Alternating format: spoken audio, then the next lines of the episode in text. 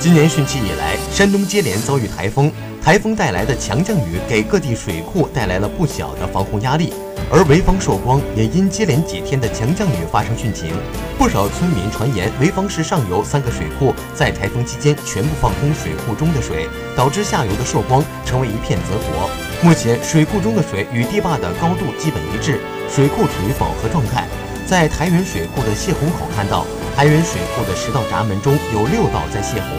闸门大约提起了十厘米左右。据周围的村民介绍，现在台原水库放水不如进水快。这两天泄水量小了，前些天大水的时候，闸门大概提起了一米的高度。